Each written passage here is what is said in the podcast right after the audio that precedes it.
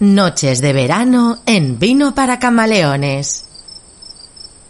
Noches de verano, camaleón, noches de supervivencia, mejor dicho, porque entre lo del hielo y los mosquitos aquí no hay quien viva, ¿eh? como decía aquel. Así que, bueno, en fin, estoy en el estudio Honorio Zambudio tratando de pasar las horas de la noche como puedo. Y claro, hablando contigo. Y por cierto, mil gracias a todos los que me escribís desde donde estáis de vacaciones, eh, incluso enviándome fotos de los vinos que os estáis bebiendo de vacaciones, me encanta. Gracias por compartir, ya sabéis que siempre respondo y además aprendo mucho porque muchos de los vinos no los conozco, eh, así que bueno, me habláis de ellos, etcétera. Yo os lo agradezco, por favor, hacedlo más y cuando queráis, ¿vale? Hoy en el programa de la cara B te voy a presentar, eh, bueno, el siguiente programa dentro de este ciclo que estamos viendo del pre-vino para camaleones. De hecho, hoy ya sí que es el primer vino para camaleones. ¿Por qué? Bueno, ya te comenté la semana pasada que me dijeron, vamos a hacer una sección mm, tuya de 15 minutos hablando de vinos, ponle un nombre y una sintonía. Le busqué un nombre, Vino para Camaleones. Otro día hablaremos de cómo surge y, qué tiene que ver los camaleones con el vino, ¿vale? Otro día lo hablaremos en otro programa. Le busqué una sintonía que no es la que usamos hoy en día aquí en el programa, sino que es otra mucho más nocturna, mucho más suave, eh, que iba mejor, digamos, con la cadencia del programa, ¿vale? Sí, ok. ¿Qué pasó? Bueno, pues elegí un tema eh, que es la bota de vino. Un tema muy interesante. La historia de la bota de vino es la historia de España. Piensa Camaleón que en España no tenemos grandes ríos, eh, ni el Ebro ni el Duero serían considerados grandes ríos si los comparamos con los ríos del norte de Europa, eh, de Francia o Alemania, con lo cual el, el transporte del vino siempre ha sido bastante complicado en nuestro territorio, ¿no? Es más, con tanta montaña, eh, pues la montaña es una barrera eh, muy, muy grande para ese transporte también, ¿no? Eh, entonces la bota de vino se erigió como método de transportar el vino. Fíjate que desde Valdepeñas iba mucho vino hacia Madrid, hacia la capital de España en forma de, pues dentro de pellejos de la bota de vino, eh, cargando a los burritos. ¿Por qué? Porque bueno, allí sí que no hay barreras y es desde Valdepeñas a Madrid es todo plano, ¿no? Y por eso se transportaba tanto vino de Valdepeñas. Bueno, todo esto lo contaremos otro día en profundidad, pero también lo hablo en este vino para camaleones primera, mm, super primera parte, vamos a llamarlo así, ¿no? En Radio Televisión Estepona. Entonces, eh, bueno, disfrútalo, me dijeron eso sí, no te pases, Farran, no te pases ya la semana pasada tuvimos que estar recortando antes de subirlo a, las redes sociales y a la página web de Televisión Estepona. Con lo cual, no te me pases, por favor. Y yo le dije, no, men, ¿cómo me voy a pasar? Así que en este pusimos a Ramón Naranjo. Botero, claro, hombre.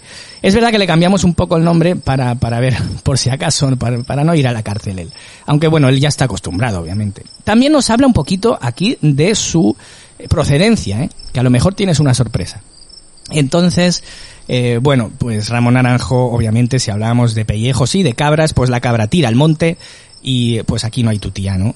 Eh, eh, es verdad que al final lo cortan, no les no le dejan hacer una poesía, menos mal, menos mal.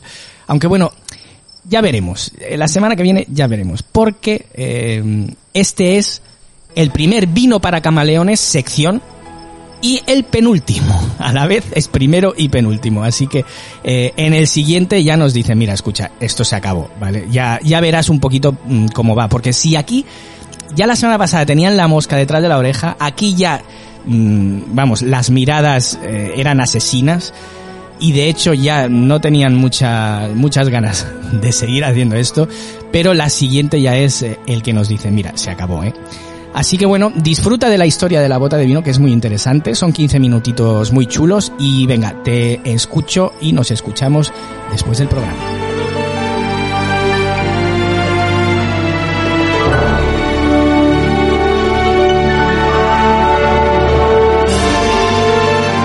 Bienvenidos a las mil y una noches.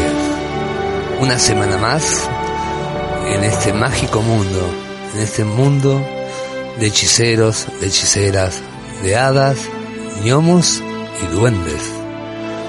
Esa parte espectacular, divina, extraordinaria, y muchos hasta dirían surrealista, pero real, real, con toda esa parte mántica que vamos descubriendo de la mano, de la mano tuya, con estos oyentes tan fantásticos que se van multiplicando semana a semana. Estamos entrando en una sesión nueva. Bienvenidos a esta sesión con, con el ilustre Ferran. Y vamos a, a comenzar un bloque nuevo llamado, no lo quiero decir yo el nombre, preséntalo tú, Ferran. Eh, ¿De qué vamos a hablar en esta, en esta sesión? Cuéntame. Bueno, eh, buenas noches. Buenas noches primero. Encantado buenas de noches. estar aquí otra vez. Eh, eh, bueno, eh, como esta música sugerente nos dice, eh, vamos a hablar sobre vino y el título de esta sección se va a llamar Vino para camaleones. Así que Vino para camaleones. vamos allí. Vamos a ello.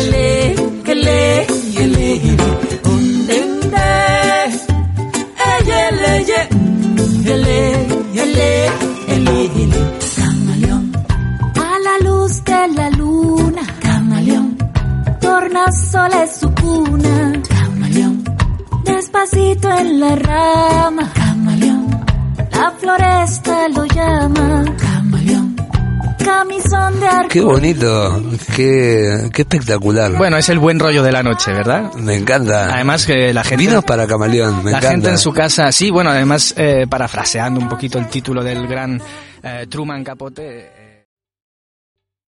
¿Te está gustando este episodio? Hazte fan desde el botón Apoyar del podcast de Nivos. Elige tu aportación y podrás escuchar este y el resto de sus episodios extra. Además, ayudarás a su productor a seguir creando contenido con la misma pasión y dedicación.